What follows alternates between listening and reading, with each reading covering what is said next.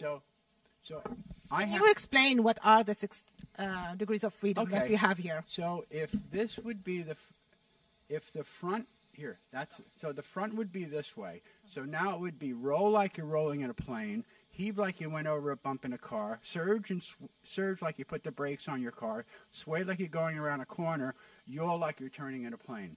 So those are the six degrees of freedom movements, and then through extracting data from a um, game or a simulation, you can mix these motions together to give you the type of motion in your simulation experience you would expect to feel during that simulation. Okay. So from this, then what happened then? If you can talk to me about what was the next step. So the next step was um, could the students build this?